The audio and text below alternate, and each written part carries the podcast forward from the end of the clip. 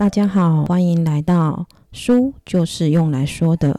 我是绿色的橘子，欢迎大家跟我一起度过轻松的十分钟。我们的每一天都被说服包围着，在被他人说服的同时，我们也努力的在说服他人。说话跟沟通的目的是什么？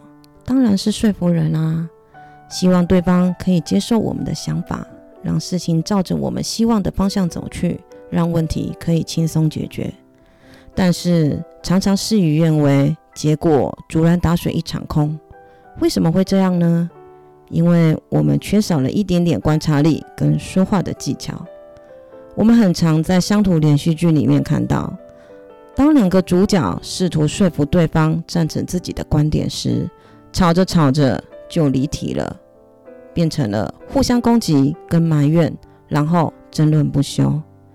其实，在事情还没有发展成这个样子之前，就应该停止了，因为再继续下去根本不会有结果。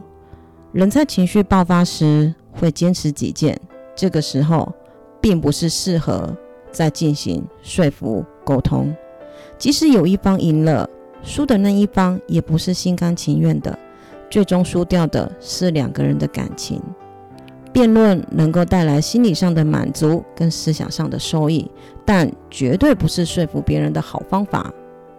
有的人之所以容易与人发生争论，其实是因为有强迫他人接受自己观点的倾向。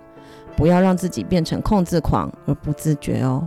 双方交谈的过程中，要注意对方的态度跟动作。越是神经质的人，防备心越强。这种人很谨慎。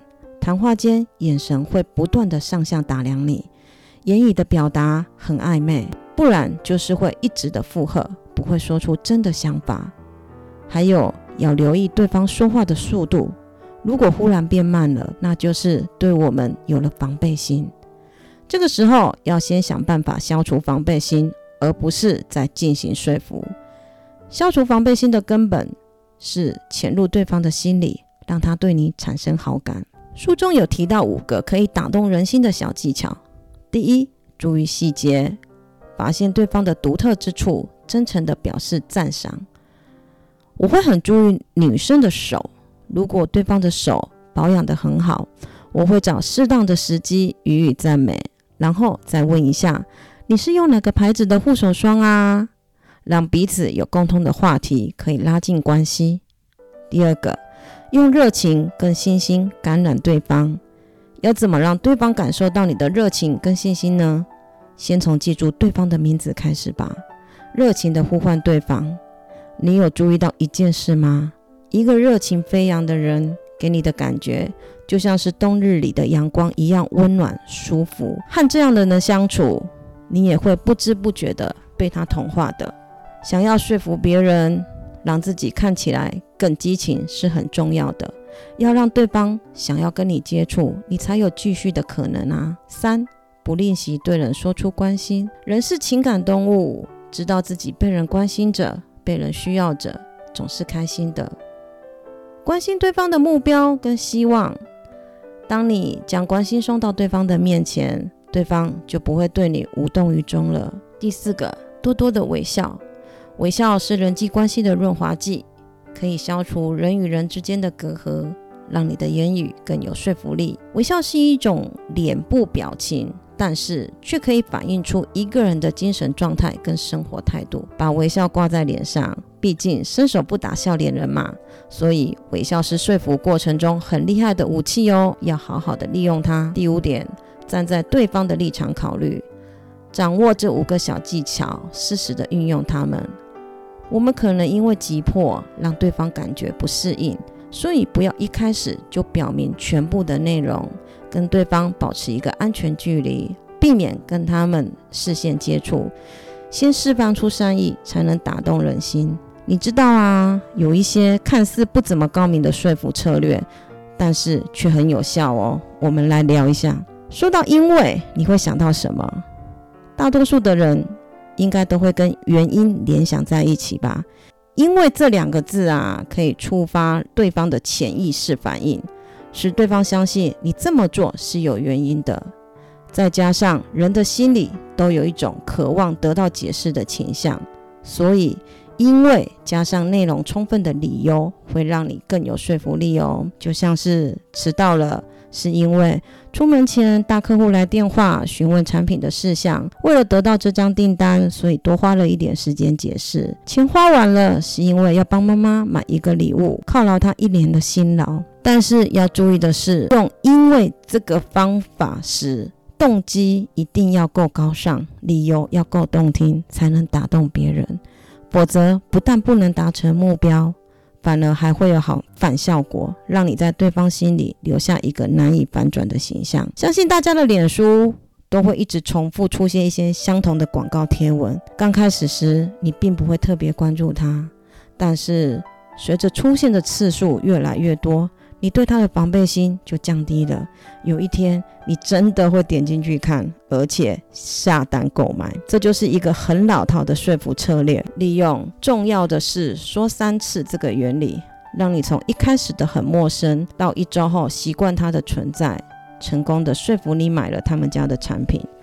重复的语言有着滴水穿石的能力，在一定的条件下，重复的次数越多，印象会越深刻。新记忆的内容最好在短时间内进行强化记忆，印象才会深刻。所以不要怕啰嗦，虽然人都很讨厌啰嗦，但是不可否认的是，啰嗦其实很有效。我们再来说一个，我们也很容易遇到的：当你走进去某专柜，只是想要随手翻翻衣服时。专柜小姐一定会马上凑上前来帮你询问，是不是要找尺寸让你试穿啊？而且还会想尽办法使出她的三寸不烂之舌，游说你衣服要试穿才知道效果如何啊，试穿不用钱啊，用这些原因让你走进去试衣间。当然啦，你也可能碍于不好意思拒绝啊，就开始试穿了。想当然，当你穿好衣服，推开门走出试衣间时，一定又是一阵夸赞，结果就是你把这件衣服买回家了。事实上，只要你真的走入试衣间开始试穿衣服，这笔交易其实就离成功不远了，因为你满足了柜姐的第一个小要求。所以，对于接下来更高的要求，因为面子问题。也希望给人一个头尾一致的印象，所以你无法拒绝，这就是所谓的得寸进尺效应。这个策略的关键是你提出的第一个问题，你要让对方说是。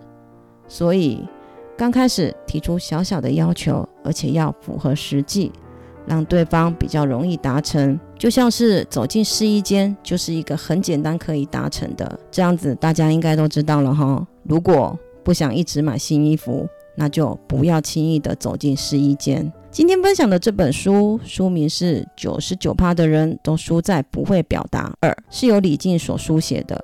这本书琢磨在说服这个观点上，除了有透过生活中的心理学现象去了解自己跟说服的对象外，更有一些实际可以运用的说服策略和案例分享，让你可以掌握说服的力量哦。客服是我的工作内容之一。我在这个工作也很多年了，所以我也很喜欢探讨一些说服的技巧，来帮助我更顺利的完成我的工作。我的心得是，其实话不管说的多好听，一定要真心才能打动人。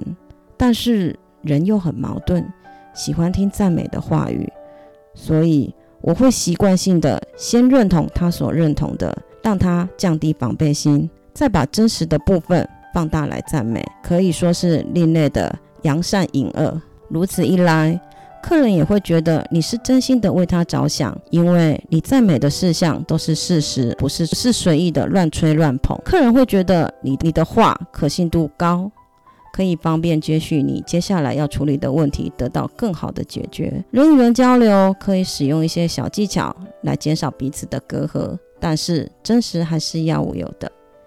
谢谢你今天的收听，如果你喜欢我的节目。别忘了帮我按一下追踪，我们下次见，再见。